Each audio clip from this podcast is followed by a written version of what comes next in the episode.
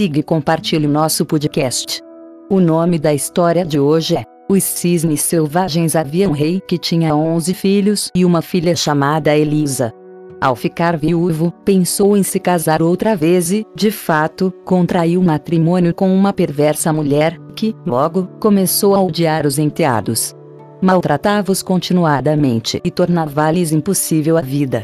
Um dia, mandou a pequena Elisa ao campo, para que vivesse com os camponeses e conseguiu que uma bruxa transformasse os meninos em cisnes. Passaram-se os anos. Elisa, que se tornara uma belíssima donzela, voltou ao palácio. A madrasta, vendo-a tão formosa e inteligente, colocou-lhe na água do banho três sapos, para que se transformasse em moça feia, estúpida e má. Mas a bondade de Elisa era tamanha que os três horríveis bichos, ao seu contato, se converteram em três esplêndidas rosas. A madrasta, enraivecida, untou com um unguento negro o rosto e o corpo da princesinha e marou-lhe completamente os cabelos. Transformou-a de tal maneira que o pai tomou-a por uma impostora e expulsou-a do reino. Apenas posta fora do palácio, Elisa dedicou-se a procurar seus irmãos.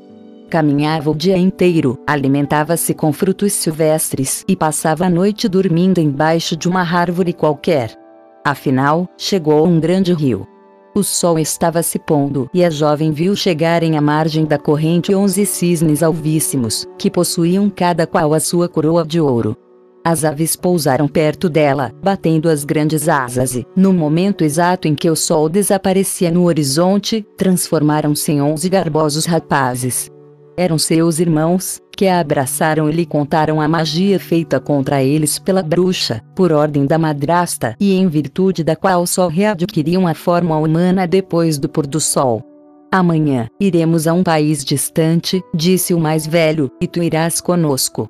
Passaram a noite inteira tecendo uma rede com a casca flexível do salgueiro e as varinhas dos juncos. Quando amanheceu, nela colocaram Elisa e, sustentando com o bico as bordas da rede, saíram voando.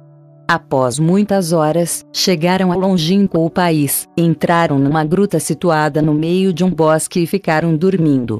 Só Elisa vigiava, rogando a Deus o meio de salvar os irmãos.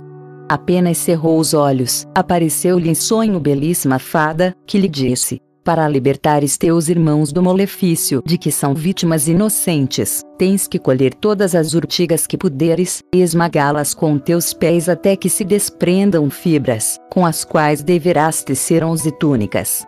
Durante todo o tempo que este trabalho durar, não poderás pronunciar uma só palavra, pois, do contrário, graves desgraças recairão sobre os teus irmãos. Por último, quando as túnicas estiverem prontas, atirarás cada uma num de cisnes príncipes, e eles voltarão a ser homens para o resto da vida. Na manhã seguinte, Elisa, lembrando-se do sonho, começou o penoso trabalho. Um dia, quando estava sozinha na gruta, a tecer as túnicas, ouviu ressoar no bosque os sons de trombetas de caçar e ladrar de cães. Pouco depois, um grupo de caçadores surgiu entre as árvores, o rei do país, que fazia parte da turma de caçadores, ficou impressionado com a beleza de Elisa e decidiu casar-se com ela, embora não conseguisse nenhuma resposta às perguntas que lhe dirigiu. Levou-a para o palácio, com ela se casando já no dia seguinte. Feita rainha, Elisa continuava tecendo as túnicas sem proferir uma única palavra, até que, afinal, todos acreditaram que era muda. Alguns cortesãos, invejosos do amor que o rei sentia por ela, foram dizer-lhe que a rainha não passava de uma feiticeira. Certa noite, enquanto a infeliz soberana havia descido ao jardim para colher urtigas, o rei a viu e, pensando que estava colhendo ervas moléficas, convenceu-se de que ela era mesmo uma bruxa. Embora muito magoado, entregou ao julgamento do povo. Este condenou a suposta feiticeira a morrer queimada. A desditosa, infeliz, moça não deixou escapar nenhuma palavra ou suspiro para mostrar sua inocência e, na escura prisão onde tinha sido encerrada, continuava tecendo as túnicas. Trabalhou também no próprio carro em que ia sendo conduzida para o suplício. Quando, porém, atravessava uma ponte que levava ao lugar da fogueira, a jovem, que havia, então, terminado as onze túnicas, viu os alvos cisnes, que nadavam lá embaixo, no rio. Proferindo, então, exclamações de júbilo, jogou as túnicas sobre as onze aves.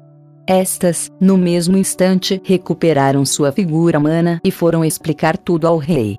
Quando Elisa, que havia desmaiado de emoção, abriu os olhos, viu-se amparada nos braços de seu real esposo e rodeada por onze irmãos, que a levaram triunfalmente para o palácio real. Fim. Esta fábula foi publicada pela primeira vez em 8 de maio de 1835. Uma vez disse Hans Christian Andersen: A vida de cada pessoa é um conto de fadas escrito pelos dedos de Deus. Vamos conhecer um pouco mais sobre o autor Hans Christian Andersen, também conhecido na Escandinávia por H.C. Andersen ou pelo acrônimo H.C. Audense, 2 de abril de 1805, Copenhaga, 4 de agosto de 1875 foi um escritor e poeta dinamarquês de histórias infantis.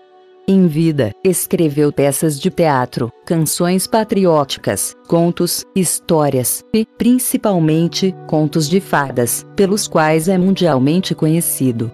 Desde o século XIX, seus contos já foram traduzidos para mais de 125 idiomas e inspiraram inúmeras peças de dramaturgia, óperas, sinfonias e filmes. Semanalmente, sempre na sexta-feira, haverá uma história nova. Siga o nosso podcast e não perca nenhum episódio.